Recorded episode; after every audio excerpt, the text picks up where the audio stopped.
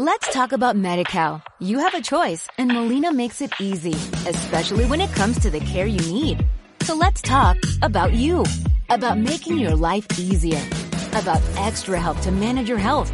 Let's talk about your needs now and for the future. Nobody knows MediCal better than Molina. It starts with a phone call.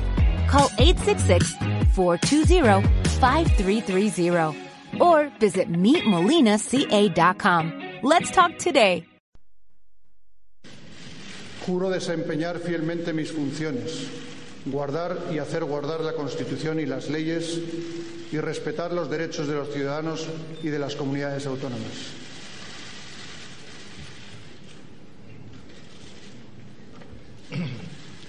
Señor, las Cortes Generales acaban de recibir el juramento que Vuestra Majestad ha prestado.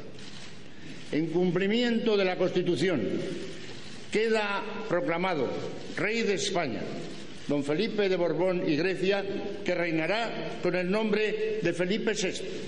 ¡Viva el Rey! ¡Viva, ¡Viva España!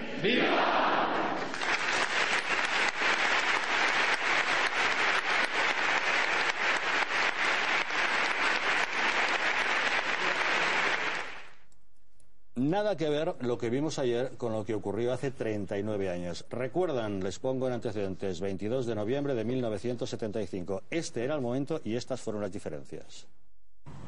Juro por Dios y sobre los santos evangelios cumplir y hacer cumplir las leyes fundamentales del reino y guardar lealtad a los principios que informan el movimiento nacional.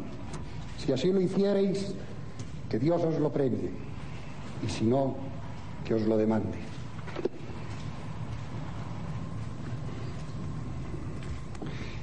En nombre de las Cortes Españolas y del Consejo del Reino, manifestamos a la nación española que queda proclamado Rey de España, don Juan Carlos de Borbón y Borbón, que reinará con el nombre de Juan Carlos I.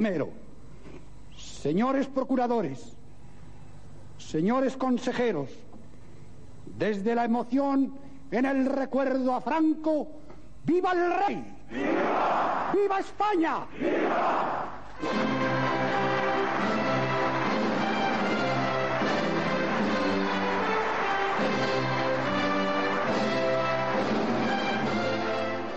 Bien es cierto que las cosas eran muy diferentes. Por aquel entonces España era un Estado confesional, ahora no lo es, pero Francisco José, ¿qué te ha parecido el hecho de que en esta ocasión se haya renunciado a todo tipo de simbología religiosa? Pues yo creo que ahí hay dos, eh, dos facetas.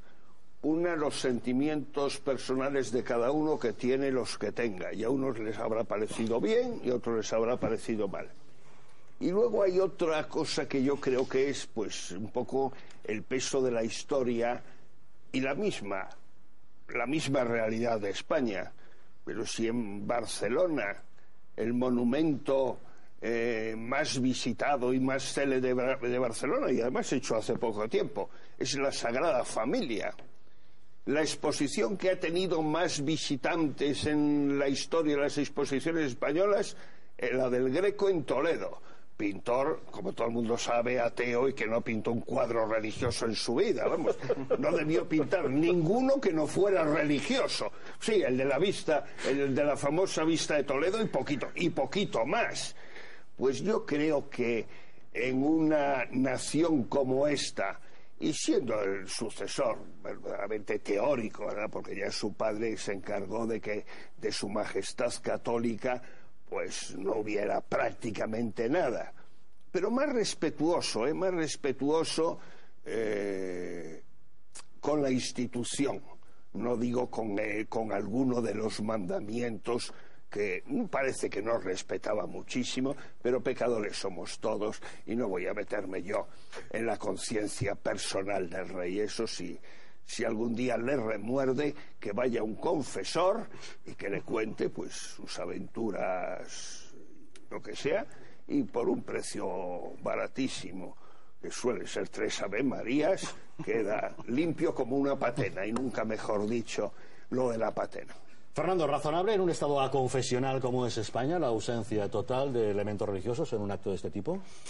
Bueno, que el Estado tenga un carácter determinado no obsta para que haya un reconocimiento público de los lazos y de la identificación incluso entre la institución que representa que encarna, en este caso Felipe VI, y la fe católica. Es indiscutible que eh, no solamente la dinastía reinante, sino la monarquía española, conceptualmente está profundamente ligada al servismo de España, que es católico. Por tanto, francamente, eh, yo creo que se trata de un error por, ese, mm, por esa ausencia de reconocimiento de lo que es el servismo de España, que es una nación fraguada en torno al catolicismo, eh, a poco que se sepa, se sepa historia. Quizá forzado por esa necesidad que se viene eh, en fin, en la que se viene insistiendo en los últimos tiempos de que la monarquía se modernice, ¿no? Pero en mi opinión, desde luego, es, un error por una parte, pero por otro lado es bastante revelador de cuál es la orientación que al parecer se le quiere dar a, esta, a este tiempo nuevo.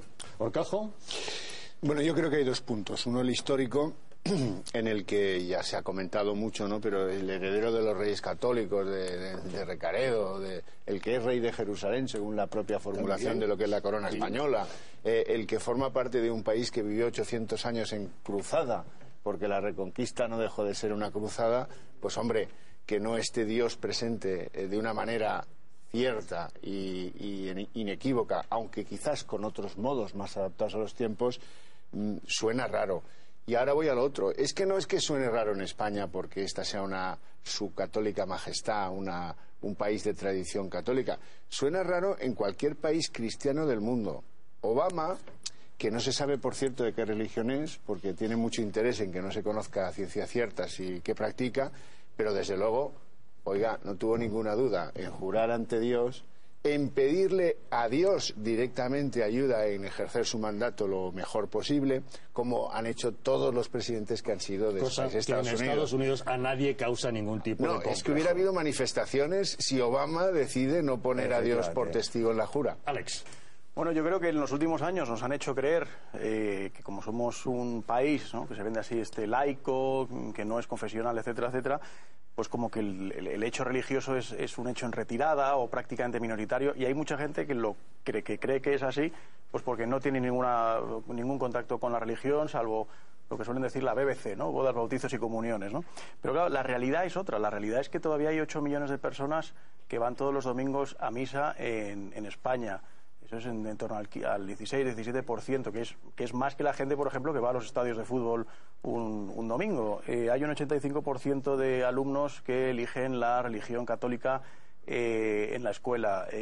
la gente mayoritariamente se sigue casando por la Iglesia. Mm, los niños que nacen siguen siendo bautizados, ¿no? Con lo cual, ahí hay una realidad que, a pesar de que muchos tienen un gran empeño en, tratar de, disolver y de que pase desapercibida, pero, pero ahí está. Ahora, en el hecho, en, en, Felipe VI, pues tampoco me extraña especialmente. También han salido estos días unas informaciones de que, por lo visto, este, las infantas no van a ser educadas en la fe católica en el colegio y, doña Leticia ha pedido expresamente que no se les eduque en la fe cristiana, lo cual va a ser la primera vez que ocurre en unos reyes de España en los últimos 1.500 años. Eso será cierto. No lo Eso será cierto. No está claro. no, está claro. El colegio fue preguntado hace tiempo y no Si fuera, ¿eh? si fuera cierto, sería gravísimo, ¿eh? Gravísimo para los que se sienten católicos. Bueno, Ahora, a lo mejor Oye, yo ya me gustaría que no fuera cierto, ¿eh? Ya veremos, pero sí que es verdad que sería la primera vez, como digo, en 1500 años. No nadie, eso también unas, es cierto. Que unas infantas de España sí, porque la noticia este reciban, no reciban una formación este, católica, lo cual, insisto, ellos evidentemente Franca, ¿qué te parece? Lo que no, eh, Dos cosas, lo que me parezca lo digo después y entro ahí un segundo, pero ya diré lo que me parece. Esa información es recurrente.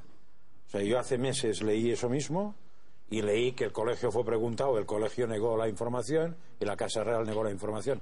Lo digo porque cada vez que un personaje vuelve a estar en la palestra, toda la reata de información falsa y real aparece. Entonces, cuidado, porque es muy importante leer la fecha. Sí, Y esa información... Y tema solucionado, y voy a lo mío... Seguramente no, va a salir. No da para más eso. No, es que es, que es vieja. No, lo que pasa es que yo apunto que si es así, es verdad que es raro. Y, si el rey tuviera alas, pues probablemente volaría, ¿no?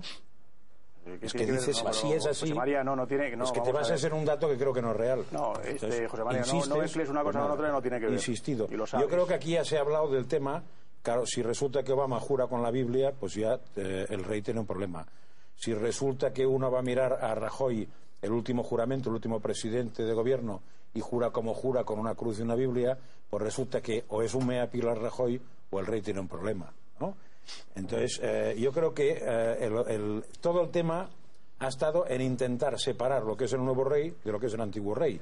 Y todo lo que salía en, lo que hemos visto se trataba de romper con eso de alguna manera o de cualquier manera. Eso lo ha conseguido. ¿Eh? Si menos el sitio podía haber ido a hacerlo pues en una tasca, ¿no? Que sería mucho más moderno que no hacerlo en el Parlamento. Pero en fin, supongo que por eso no se han atrevido, ¿no? Claro, si lo tomamos así en plan de tal, pues nada. Ahora, si vas un poco más al fondo, a mí sí que me preocupa lo que es el hecho de jurar sobre una constitución. Porque jurar sobre una constitución es jurar sobre un texto que unos señores han votado, que es absolutamente eh, cambiable, tanto porque los señores lo pueden cambiar. Con lo cual, entonces ya, como mínimo, estamos en lo paradójico, por no decir que es una tontería. Porque a mí me gustaría, y de hecho la, filosofía del juramento sobre la Biblia es porque es jurar sobre algo perenne, inamovible e incambiable, que es la ventaja de un juramento. Es decir, yo no juro según me dé el día y según sople el viento, sino que juro por algo que me representa algo. Si vamos un poco más al fondo, todavía es peor. Porque lo, primero porque han tenido que quitar la cosa, no es no poner. Y eso podría significar, y creo que de hecho significa, al menos por parte de alguien, que cambiamos la moralidad por la legalidad. Y eso es mucho peor. ¿eh? Porque, claro, eh, eh, eso es cambiar a Dios por la voluntad de la mayoría y cada vez que se ha hecho en la historia, creo que empezó con Adán y Eva, acababa mal. Eduardo. Bueno, vamos a ver, jurar sobre la Constitución es, como apuntaba um, Francas, es al fin y al cabo jurar sobre el código de la circulación. Una majadería. La Constitución es un código de circulación política. Eso es el texto constitucional. Elevar a mm, planos sagrados la Constitución, que mañana se puede cambiar, es, absurdo. Es una neoreligión. Eh, yo recuerdo la fórmula en la que jurábamos bandera, los que estamos aquí presentes, que tuvimos la fortuna de hacer el servicio militar, era juráis a Dios y prometéis a España. Eh, no solo no había ah, en, la proclamación del rey eh, símbolos religiosos, sino que además en el acto de juramento él ha jurado por las comunidades autónomas. Por las comunidades autónomas. ¿eh? Las comunidades autónomas, no España. Las comunidades autónomas. Lo cual, mm, si eh, disolvemos eh, la nación mm, en ese aspecto y luego espiritualmente la disolvemos separándola del hilo conductor de la historia de España, que es el catolicismo, por mucho que no le guste a Cayo Lara y al PSOE, disolvemos la monarquía. Que tampoco te ha parecido razonable. Eh, Paco Pepe, ¿te consta que ha generado protestas, descontento entre sectores de la población esta decisión? Sí, entre sectores de la... Yo, por ejemplo, hoy he publicado una cosa recogiendo lo que salió en Infocatólica de otra persona que protestaba como protestaba yo, ¿no? Pero vamos, yo creo que son que esas son protestas en estos momentos a nivel personal de gente que no se ha sentido a gusto. Lo que pasa es que si las personas que en principio podían mirar con más simpatía a la monarquía se empeñan en echarlas, lo que puedan esperar de los que están proclamando todos los días el referéndum, me parece que lo que los presidentes de los Estados Unidos cierran su discurso diciendo Dios salve a América, yo no voy a decir Dios salve al rey porque me es igual, eh, que lo salve o que no lo salve, me trae sin cuidado lo que, lo que le pase, pero que igual va a tener que encomendarse a Dios. Let's talk about MediCal. You have a choice and Molina makes it easy, especially when it comes to the care you need. So let's talk about you, about making your life easier. About extra help to manage your health. Let's talk about your needs now and for the future. Nobody knows Medi-Cal better than Molina. It starts with a phone call. Call 866-420-5330 or visit meetmolinaca.com. Let's talk today.